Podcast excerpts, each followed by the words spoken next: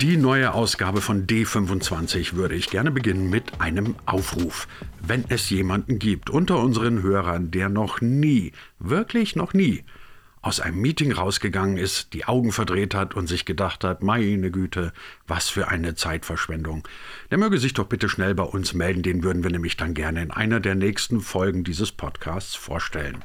Aber jetzt mal im Ernst. Meetings, Meetings, Meetings. Das kennt man ja gerade in Zeiten der Pandemie gerne auch mal virtuell via Zoom oder anderes Tool geführt. Und dann wird geredet, geredet und geredet. Und die Ergebnisse, die sind nicht immer so, wie man sie gerne hätte. Wenn aber so viele wissen, dass ihre Meetings gar nicht so sonderlich zielführend sind, warum macht man sie dann nicht einfach besser? Diese Frage besprechen wir heute mit jemandem, der sich das Verbessern von Meetings quasi zum Beruf erhoben hat, nämlich Tobias Heckermann, CEO einer Firma namens Sherpany.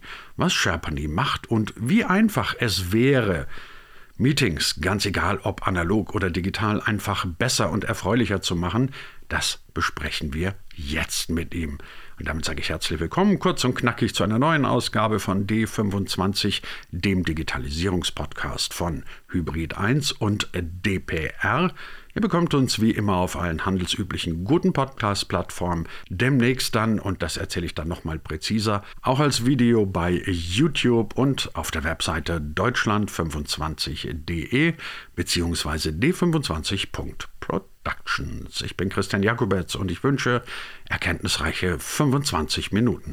Tobias Heckermann, wenn man über Meetings redet, dann muss man immer zwei Sachen, glaube ich, dazu sagen. Das eine ist, momentan sind sie in Präsenz so gut wie gar nicht möglich oder sie werden zumindest nicht unbedingt empfohlen aus bekannten Gründen. Aber auch schon vor Corona waren Meetings nicht immer im allerbesten Ruf. Man hat dann schon mal gesagt, nicht schon wieder ein Meeting, ist ja irgendwie Zeitverschwendung etc. Jetzt kommen Sie und sagen, Meetings sind eigentlich eine super Sache, ihr müsstet viel mehr davon machen. Wie kommen Sie denn auf die Idee? Gut, also, dass man viel mehr davon machen muss, den Teil äh, bin ich nicht sicher, wie oft ich das schon gesagt habe, aber definitiv, dass, okay. dass Meetings eine gute Sache sind, ja. Ähm, Meetings sind ein, ein extrem wertvolles Instrument, das Führungsinstrument Nummer eins auf der ganzen Welt. Ähm, das wird am meisten eingesetzt als Führungsinstrument, ähm, ist auch das meistgenutzte ähm, Instrument. Äh, Sitzungen geben einer Organisation Rhythmik und Rhythmik äh, reduziert Komplexität. Also viele Organisationen oder größere Organisationen könnten gar nicht sein ohne Meetings. Haben Sie eine Erklärung dafür, warum Meetings trotz alledem in so einem relativ schlechten Ruf stehen, warum die Leute doch trotzdem, obwohl es ja sein muss, die Augen verdrehen, gelegentlich sagen, nicht schon wieder ein Meeting. Liegt das dann daran, dass Meetings einfach schlecht strukturiert sind, dass sie inhaltlich nicht sauber vorbereitet sind? Oder liegt es vielleicht auch einfach daran, dass die Leute keinen Bock haben, sich dauernd in irgendeinen Konfi zu setzen und Kaffee zu trinken? Ich glaube, das Erste, äh, das Sie gesagt haben, ist genau das, das Problem, also die Struktur. Ähm, der Ablauf und auch die Disziplin, Meeting Management als eine Disziplin, ähm, ist so gut wie unbekannt. Und auf der anderen Seite haben wir dann Symptome, die wir sehen. Das sind nämlich Menschen, die frustriert sind über Meetings. Das sind Menschen, die in Meetings reingehen und sagen, das, warum hatten wir ein Meeting? Also das Meeting hätte auch eine E-Mail sein können oder ähm, dieses Meeting war sicher wichtig, aber nicht für mich. Oder was wollen wir eigentlich hier? Oder warum bin ich hier?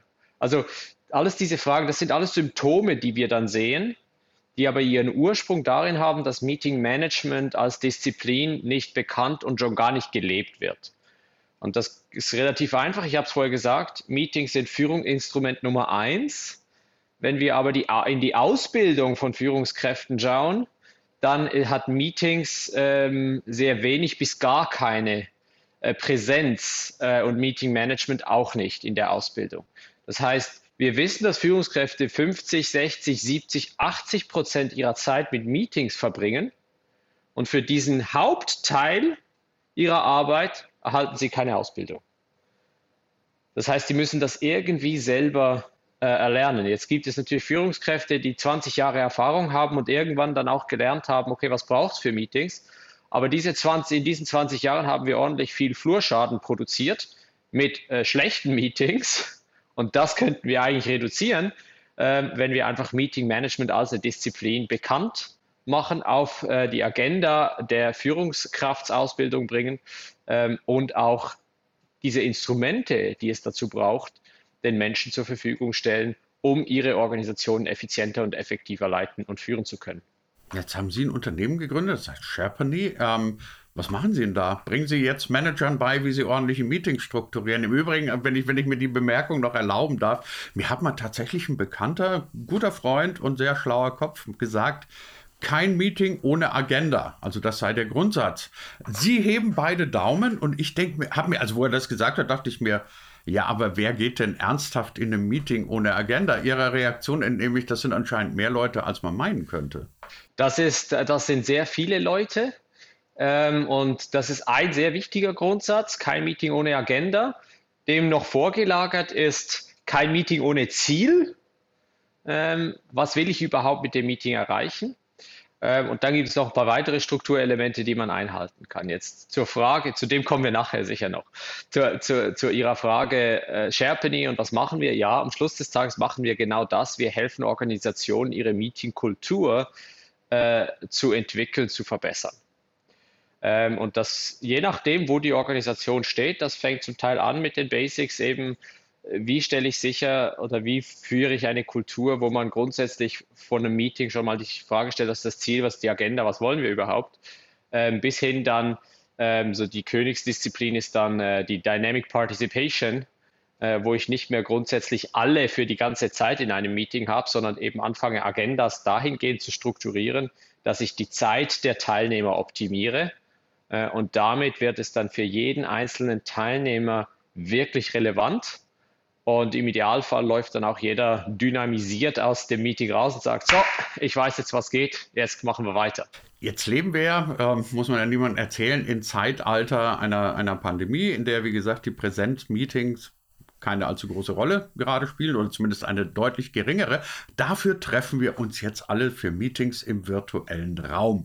Ähm, kennen wir alle, man sitzt dann irgendwie vor Zoom, Teams oder wie die ganzen Dinge heißen. Erstmal wird zehn Minuten gefragt, hörst du mich? Wir können dich nicht sehen und die üblichen Spielereien. Ähm, dann kracht es in der Leitung, irgendjemand sagt, dein Internet ist, glaube ich, gerade schlecht und am Ende gehen alle irgendwie ein bisschen frustriert raus kann man oder muss man möglicherweise auch diese völlig neuen Formen der Meetingkultur auch lernen? Ist das etwas, was wir genauso etablieren müssen wie eine ordentliche Meetingkultur im, im äh, Präsenzraum? Oder andere Möglichkeit wäre, dass du sagst, lohnt nicht, Pandemie ist ja bald wieder vorbei und dann sitzen wir alle wieder in unseren Confis. Ja, ich glaube, das wäre das, der schlechtestmögliche Outcome, äh, den wir ansteuern können. Ähm, ich glaube, virtuelle Sitzungen ähm, vielleicht ganz kurz. Wichtig ist, wenn wir über Meetings denken, und das ist schon mal das Fundamentalproblem, denken wir immer über das, das In-Meeting, wenn wir im Meeting sind. Aber damit ein Meeting produktiv ist, gibt es eine Pre-Meeting-Phase, eine In-Meeting-Phase und eine Post-Meeting-Phase. Und wir müssen das Meeting als diese drei Phasen verstehen. Weil wenn wir die Vor- und die Nachphase wegstreichen gedanklich, werden wir da auch nichts tun und dann wird das Meeting auch schlecht sein. Und das ist schon mal der Grundsatz. Wir, wir denken zu oft an Meetings an, das ist einfach der Moment, wo wir uns treffen. Jetzt durch digitale Tools und so weiter ist der Pre-Meeting-Phase zum Teil ein bisschen äh, klarer geworden, weil man muss zumindest, sollte man gucken, funktioniert das Tool und habe ich mich überhaupt äh, eingerichtet. Sonst eben gehen die ersten zehn Minuten schon mal drauf mit, äh, ich habe es noch nicht installiert und bei mir ist die App noch nicht und was war der Zugangscode und das Passcode ist zu lang und meine Tastatur, ich weiß nicht, wo das Sonderzeichen ist und so weiter. Und diese Zeit ist auch wieder, die, diese Zeit stehlen wir dann den anderen, die sich vorbereitet haben. Ähm, aber vielleicht kurz auf das, das, das virtuelle Meeting. Also ich glaube, die, die virtuellen Meetings ähm, die wir sehen, die akzentuieren äh, gewisse Probleme oder Symptome, die wir vorher schon hatten. Und physische Meeting, in physischen Meetings lässt sich das einfacher kaschieren als in den ähm, äh, virtuellen Meetings. Also einerseits, weil virtuell für unseren Kopf anstrengender ist. Das heißt, wir müssen, es muss noch relevanter sein, was wir diskutieren. Ansonsten schalte ich ab und die Verführung ist auch größer, wenn es für mich persönlich, für den Einzelteilnehmer nicht relevant ist, macht er was anderes. Er spielt dann Candy Crush. Spielt Candy Crush, äh, stellt, ja. die, stellt die Kamera ab, äh, geht mal auf die Toilette und wir haben all diese Videos ja auch gesehen im Internet, was denn da so alles passieren kann. Ähm, und jetzt kommt es ja, wir, wir brauchen einen Knigge für äh, Meetings. Also man muss die Kamera anmachen und man sollte irgendwie vernünftig daherkommen und man sollte nicht da während dem Meeting auch auf die Toilette gehen und so weiter. Was dann da alles aufkommt. Ähm, ja, es braucht eine gewisse Verhaltensregel oder man sollte sich ähm, in einem virtuellen Meeting genau gleich verhalten, wie man sich auch in einem physischen verhält. Aber das ist Symptombekämpfung. Das zugrundliegende Problem ist, das Meeting ist offensichtlich für diese Person nicht relevant genug. Und da kommen wir in diese Pre-Meeting-Phase. Wir stellen uns zu wenig Fragen darüber, was braucht es dann? Was ist das Ziel des Meetings? Was ist die Agenda des Meetings? Wer muss wirklich teilnehmen, damit das Meeting produktiv ist? Müssen alle für alles teilnehmen oder muss man das eigentlich einteilen? Damit wir die Zeit verkürzen und damit die Aufmerksamkeitsspanne, die wir, die wir haben als Menschen, und die ist ziemlich kurz, wir wissen das von ganzen Haufen Studien, nach 15 Minuten flacht es schon ordentlich ab und spätestens nach irgendwie 42 Minuten ist dann vorbei. Also spätestens dann muss man eine ordentliche Pause machen, sonst bringt es einfach nichts. Ähm, auch da, das sind diese Elemente, die sind oft eigentlich bekannt, aber nicht gelebt. Ich meine, es, wie oft kriege ich eine Einladung für ein Meeting, die dauert eine Stunde? Es ist immer für eine Stunde angesetzt. Wir wissen, dass spätestens nach 42 Minuten ist die Aufmerksamkeit weg. Also wenn wir noch ein bisschen Eingeplänkel und Ausgeplänkel machen, dann sollte ein Meeting maximal 45 Minuten sein. Also sicher nicht eine Stunde. Ähm, oder wie oft erleben wir das auch, wir sind in einem Meeting, das ist für eine Stunde angesetzt, nach 10 Minuten sind wir eigentlich fertig, weil das Ziel erreicht ist. Trotzdem werden die restlichen 50 Minuten noch irgendwie totgequatscht. Also wenn das Ziel erreicht ist, ist das Meeting fertig. Nicht, es ist nicht fertig, weil die Zeit abläuft. Es ist fertig, weil das Ziel erreicht ist. Und, und diese, diese Elemente, das muss, man, das muss man trainieren. Das eine ist, man muss es wissen und da muss man es anwenden können. Und das, das lernen wir für alle anderen Fächer, lernen wir das auch. Theoretisches Erarbeiten, praktisches Üben und dann brillieren. Und im Meeting Management fehlt der theoretische Teil und das Trainieren sowieso. Jetzt kennen wir alle die Symptome. Alle Leidensgenossen werden jetzt wahrscheinlich unter ihren Kopfhörern oder vorm Display sitzen und sagen, ja, genau das kenne ich. Ähm, vermutlich gibt es keinen einzigen, der all die Symptome, die Sie jetzt gerade beschrieben haben, nicht mindestens einmal selber am eigenen Leib erlebt hat oder er hat noch nie an einem Meeting teilgenommen. Das wäre die Alternative. Aber ähm, Frage an Sie, was machen Sie jetzt mit Ihrem Unternehmen? Also wir kennen jetzt die Symptome. Wir wissen, ähm, was man anders machen könnte. Aber was machen Sie jetzt bei SharePony? Spielen Sie den Zuchtmeister und schimpfen jeden, der das nicht macht? Oder geben Sie ihm digitale Tools an die Hand? Was machen Sie? Genau, also ja, nicht äh, Zuchtmeister. Ich glaube, das ist nicht sehr effizient. Ich glaube vielmehr an äh, positive, positives Reinforcement äh, und eine positive Dynamik. Was machen wir bei Sherpany? Wir haben ähm, über 100.000 verschiedene Meetings bei uns analysiert. Ähm, wir haben eine Software, wo man das Meeting Management abdecken kann. Äh, das haben wir auch seit 2015 am Markt, also und, und über 400 Kunden, die da bereits über 10.000 Führungskräfte, die darauf ihre Sitzungen machen. Und da konnten wir datengetrieben sehr gut analysieren, wie strukturieren Sie Sitzungen, was sind gute Sitzungen, was sind schlechte Sitzungen und so weiter. Wir haben einerseits diesen großen Datenpool, und auf der anderen Seite gibt es äh, ein Feld, das heißt Meeting Science. Ja, das gibt es. Es gibt äh, Forscher, die sich damit beschäftigen. Es gibt auch ein Buch, das ist 1200 Seiten, Meeting Science. Ähm, und aus den zwei Sachen, das haben wir quasi in die Praxis überführt. Wir haben da ein Framework entwickelt, das heißt Ascent Framework. Und diesem, in diesem Framework haben wir auf fünf Slides bzw. fünf Seiten zusammengefasst, was braucht es, damit ein Meeting im 21. Jahrhundert effizient und effektiv ist. Und da beleuchten wir die zwei wichtigen Dimensionen. Einmal den Prozess. Wie muss der Prozess aussehen, damit es funktioniert? Und das ist sowohl für physisch wie für virtuell. Und was für ein Verhalten brauchen wir? Also welche Gewohnheiten müssen wir trainieren bei den Leuten, damit dieser Prozess auch funktioniert? Genau gleich wie im Straßenverkehr. Wir haben grundsätzlich, wir fahren links und nicht rechts und dann müssen wir die Leute auch trainieren, welches rechts rechts ist und welches links eben links ist. und wie man sich im Kreisverkehr verhält. Also es gibt grundsätzlich die Infrastruktur und der Prozess und es gibt die Verhaltens, die, das Verhaltenssystem oder wie wir uns verhalten müssen. Das haben wir äh, im Ascent Framework ähm, quasi formuliert und äh, greifbar gemacht. Sehr, sehr einfach. Und der dritte Teil ist Technologie. Wie kann Technologie helfen, diesen Prozess einzuhalten und durchzuführen? Und wie kann Technologie helfen, das Verhalten zu fördern, das es braucht? Wir kennen das aus dem Nudging, von diesem Nudging-Prinzip. Oder wo können wir Nudges brauchen, um das zu nützen? Und dieses Framework, das nennen wir, das ist dieses dreidimensionale Framework, Prozess, People, Technologie, die müssen in Einklang sein. Wenn das aufeinander gut abgestimmt ist, dann funktioniert es. Und was machen wir also als Sherpany? Wir helfen Kunden, dieses Ascent Framework oder diese Ascent Mentalität zu implementieren ähm, at scale, also in einer größeren Organisation. Wie mache ich das? Und wir treiben das sehr stark aus der Technologie, weil die Technologie den Prozess dann einfordert und eben das Verhalten fördert.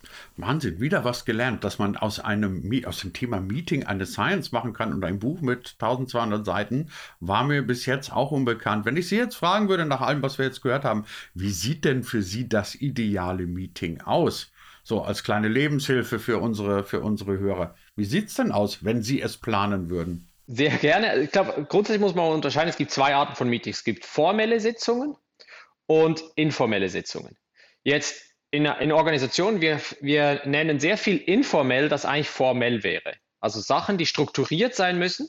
Nur weil es unstrukturiert ist, heißt es nicht, dass es informell ist. Sondern nur weil es viele sind unstrukturiert, aber sie sollten strukturiert sein. Ähm, und grundsätzlich das Problem, dass wir sehen, die Symptome, die sind immer auf formelle Sitzungen ähm, geframed. Also in Sitzungen, wo Entscheidungen getroffen werden, wo man sich austauscht, wo gewisse Informationsasymmetrien ähm, äh, abgebaut werden sollen, wo Diskussion stattfinden soll, wo Debatten stattfinden sollen, Brainstorming und so weiter. Also das sind alles, die gehören alle in diese Kategorie. Jetzt, wie sieht ein ideales Meeting aus? Ich hatte es vorher schon mal kurz gesagt. Es gibt grundsätzlich die Pre-Meeting, In-Meeting und Post-Meeting-Phase.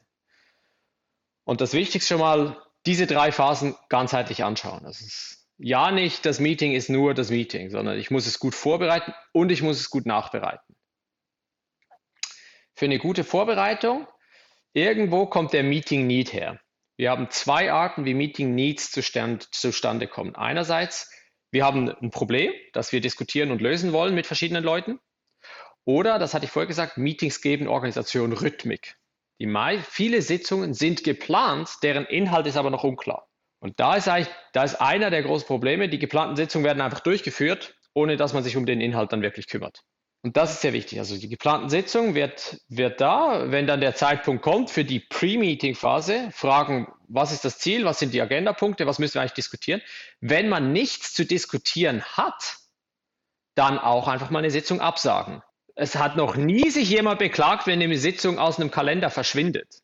Aber äh, gestatten Sie mir nur ganz kurz eine Zwischenfrage, weil das ist interessant, was Sie sagen. Wäre das nicht einfach dann so, so ist, oder ist das nicht ein Stück weit auch Psychologie, dass die Leute nämlich sagen, wenn wir kein Meeting machen, dann sieht es ja womöglich so aus, als wenn wir nichts zu tun hätten. Absolut. Also setzt man ein Meeting an, um zu zeigen, wir haben ja was zu tun, wir sind fleißig, auch wenn dann, wie Sie sagen, in der Stunde dann vielleicht gar nichts rauskommt. Super Punkt. Und das ist dann eben die Meetingkultur. Was haben wir für eine Meetingkultur? Wird Meeting als ein Instrument gesehen oder als eine Daseinsberechtigung? Und Meetings sind Instrumente und in gewissen Organisationen sind sie zu Daseinsberechtigung geworden. Je mehr Meetings ich in meinem Kalender habe, desto besser. Es ist auch zum guten Ton schon geworden, back-to-back. Ja, ich, ich, kann leider nicht, ich bin back-to-back. -back. Was ist das back-to-back? -back? Also dann hat man wahrscheinlich, das ist eigentlich ein Zeichen, also auch gerade wenn ein Manager das sagt oder eine Führungskraft, dann muss man sagen, ist wahrscheinlich ein Zeichen, noch nicht alles im Griff oder nicht genug Verantwortung wegdelegiert oder ist, das ist kein gutes Zeichen back-to-back. -back. Als Führungskraft muss man sich grundsätzlich agil verhalten können, wenn was passiert. Also Normalerweise ja, aber das, das, das Spannende ist, das hat ja so ein bisschen was generell. Jetzt kommen wir ja gleich mal über auf unsere Arbeitskultur zu sprechen. Ich habe ja immer noch den Eindruck, dass man, dass man äh, sehr häufig sagt, so der Ausweis von Arbeitszeit ist, wie lange bist du anwesend, wie dicht ist dein Terminkalender und ähm, bist du häufig genug wirklich back to back. Wenn es nicht so ist, kommt ja keiner auf die Idee zu sagen, hey, der ist einfach nur gut organisiert, sondern dann sagt man, der ist faul. Der hat ja noch irgendwo Lücken in seinem Terminkalender. Genau so kommt es zum Meeting auch vor. Aber ich wollte Sie jetzt gar nicht von Ihrem, von Ihrem optimalen Meeting abbringen. Ich finde es nur interessant, wie weit sowas dann wirklich eigentlich in die Diskussion über unsere Arbeitskultur eingreift. Absolut, völlig einverstanden. Also wir können sehr gerne dazu auch noch ein paar äh, Gespräche dann führen oder Themen. Ja. Aber vielleicht zurück zum idealen Meeting. Also ja, dieser Meeting Need kommt her, dann wichtig Ziel, Agenda. Was will ich erreichen? Was sind die Themen? Wenn ich, und dann das Wichtigste bei jedem einzelnen Punkt, den man diskutieren will, was ist der Outcome?